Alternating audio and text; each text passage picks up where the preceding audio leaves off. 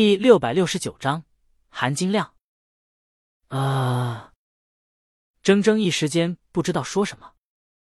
大魔王啊，就大魔王老公这个标签，俩人就不是一个层次的人。锦鲤工作室在推推上艾特下铮铮，铮铮的粉丝都会敲锣打鼓宣传半天的存在。以鲤鱼在圈里的地位，江阳要真有当小鲜肉的心，铮铮连争的机会都没有。这让铮铮的危机感一扫而空。但他心里的滋味吧，还不如有危机感呢。现在想起自己刚才在园区门口显摆小鲜肉的排场，只觉得自己可笑，又有些不忿。他引以为傲的，并为之而努力的目标，却是对方唾手可得而不要的。他妈的！铮铮有点破防，不就仗着大魔王吗？铮铮心里酸溜溜的冒出一个念头，虽然他知道江阳还传闻是江阳，但这不是没证实吗？作为一个黑粉，自然要把不经证实的好消息自动过滤掉。指不定还是江阳故意蹭江阳的热度呢。导演见铮铮待在原地，有些被镇住，心里暗爽：让你他妈的改词改剧情，配角稍微有点出彩的台词，你们这些主角就他妈想着抢过来安到自己身上。把配角当工具人，把导演不当人，看到没有？大魔王老公跟老子说话都和和气气的，你他妈算哪根葱？导演爽过了，又装老实人。对了，铮铮，早上你经纪人说哪段台词要改来着？铮铮回过神，不用，不用改了，挺合适的。导演这下更爽了，这还真让他装到了，他嘴巴都快咧到耳边了，真不用改了。那好，准备下，咱们马上开拍。导演带着工作人员，在工作人员悄悄竖起的大拇指中离开了。至于铮铮，他对导演客气，有导演竟然认识大魔王老公，想好好合作，不能太过分的考量。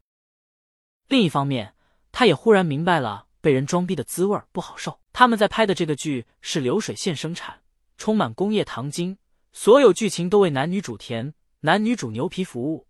所以，他和女主抢了不少配角的台词和戏份，以显得自己演的角色牛皮。现在他明白了配角他们是个什么滋味，就想还是别太过分了。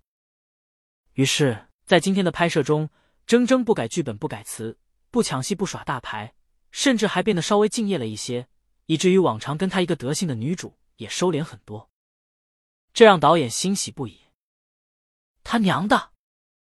导演没想。江阳震慑力这么大，早知道就给江阳塞一个大红包了。然后拍戏间隙休息的时候，铮铮刚坐下，助理就过来告诉他，他们找到一张照片，刚才园区门口，江阳和铮铮都在实拍的，俩人都在照片里。经纪人想着怎么弄一波热度。铮铮，这他娘的，刚才还提放江阳蹭他热度呢，现在就成他蹭江阳热度了。不过。铮铮也知道，他不炒热度，过一段时间人们就把他忘了。有作品的人，就是退隐五年，照样有人对他念念不忘，听他的歌。这就是差距，你们看着办吧。铮铮有些意兴阑珊，不知道是不是今天被江阳打击到了，他精神不太好，有一些累。话刚说完，就打了个喷嚏。这边，江阳终于在一个犄角旮旯里找到了剧组。周浩正忙。自从韩小小离开去当制片人后，他的含金量在不断上升。他这一走，周浩什么事儿都得亲力亲为，害得他最近都没在片场打排位，都掉段了。唯一值得欣慰是演员，他们全是话剧团的。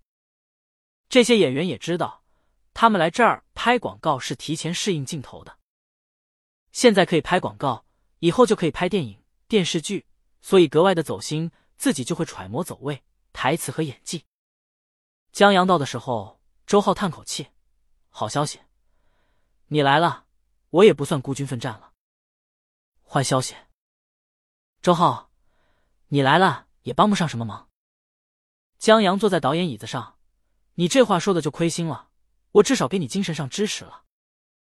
至少，江阳来了以后，演员们全打起精神来了。”话剧团虽然有很多规矩，什么演出话剧场数够了，当场观众对话剧评分高了，角色分攒够了，就会优先推荐去拍广告，然后有机会拍影视剧什么的。但谁都知道，这话剧团就是江阳自己玩的，他的意见最重要。所以，演员们这时候是不偷懒的。当然，他们想的太多了。江阳现在只顾着遗憾了。刚才去旁边剧组面试前景演员，因为太帅被刷下来了。哎，要点脸吧！周浩把江阳赶走，自己坐到导演椅子上，拿起对讲机。好，按刚才说好的走位来一遍，注意镜头啊！在周浩调度下，一个镜头很顺利的过了。江阳在旁边看着，觉得还是话剧演员好啊。虽然舞台表演痕迹过重，但至少可以边走边说台词，不像现在一些流量剧演员走路。就不会说台词儿了，必须站桩输出。拍的时候还镜头对着脸，回合制游戏一样。你说个台词，我说个台词，偏偏脸上还无神。不过江阳看了会儿就没意思了，从包里拿出手机打起了游戏。周浩说，在片场打游戏有加成，还真是。看着大家在忙，在拍自己的广告，还给自己家挣钱，江阳神清气爽，手指轻快。游戏思路贼清晰，把敌人玩弄于股掌之间，很爽。周浩拿着对讲机，镜头推上去，推上去，眼神，老板眼神，对对。他在拍螺蛳粉广告中，乞丐去小吃店乞讨的这场戏，故事大概就是乞丐乞讨，老板心善，给他装了剩菜，但乞丐还不满足，想要更多。老板一下子觉得这乞丐贪心不足，讨厌他，把他赶走了，然后。老板外出时发现乞丐讨要更多的饭食，想喂流浪狗。江阳在旁边玩的得意忘形，杀他！对，杀他！周浩，哎呦我去！咔！老板，你这要杀了乞丐的眼神怎么回事？演老板的演员很无辜。导演，你说杀了他，杀了他。周浩懂了，我的问题。江阳在旁边的声音进入对讲机了，他扭过头对江阳说。我虽然是老板，但也想把你挂路灯了。江阳知道错了，他刚才杀太嗨了，对不住，对不住大家。在站起身向大家道歉以后，江阳对周浩说：“太不方便了。以前韩小小在时，为了让江阳别打扰剧组工作，会提前安排好他的位子，又阴凉又不打扰剧组工作，还是绝好的观看剧组工作的视野。有时零食和水都准备好了。现在。”韩小小不在，江阳连个正经坐的地方都没有，只能坐在导演旁边给演员说戏用的椅子上，这才影响了周浩。周浩董江阳，韩小小不在，太不顺手了。